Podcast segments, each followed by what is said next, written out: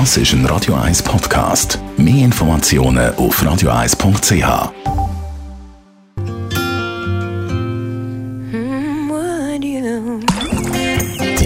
Minuten auf Radio 1 werden Ihnen präsentiert von Energie 360 Grad. Machen Sie es wie immer, aber umweltfreundlicher. Mit den intelligenten Energielösungen von Energie 360 Grad. Das Wetter schreibt fast schon nach Frühlingsputz und darum reden wir doch über umweltschonende Reinigungsmittel, weil Bianca Schweizer von der Umweltarena, da muss man sich schon Gedanken machen drüber. Auf jeden Fall.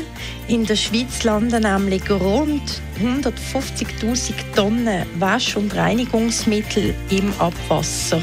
Das sind pro Person 21 Kilogramm. Und die müssen von den Kläranlagen aus dem Abwasser entfernt werden. Es bleiben aber auch Rückstände nach der Abwasserreinigung im Wasser. Das sind ja die schlimmsten, die problematischsten Stoffe in unseren Putzmitteln. Also verschiedene Putzmittel haben wasserbelastende, schwer abbaubare oder hormonaktive Substanzen drin mit ungeklärten Auswirkungen auf die Umwelt.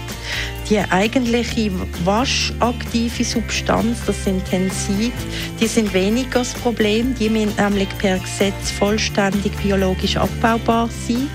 Aber die restlichen Inhaltsstoffe wie Farbstoff, Konservierungsmittel, Duftstoff, die sind von diesen Vorgaben nicht betroffen. Wie lässt sich eigentlich die Umweltbelastung beim Putzen reduzieren?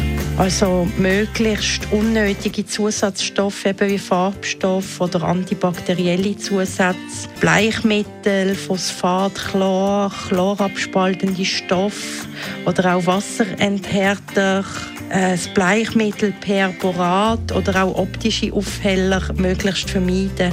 Dann Putzmittel auch sparsam nutzen zum Beispiel in Kombination mit einem Mikrofasertuch kann man auch so sehr super putzen und dann auch Produkte aus nachwachsenden Rohstoffen bevorzugen, zum Beispiel Reinigungsmittel auf Basis von Fruchtsäure oder Putzessig, das löst auch die Kalkflecken und ist auch fürs Fensterputzen gut geeignet und dann halt auch bei den Reinigungsmitteln auf Ökosiegel achten. Also nicht nur biologisch abbaubar draufstehen, sondern zum Beispiel ein EU-Eco-Label Euroblume oder das Ökoplan-Label vom Coop zum Beispiel beachten.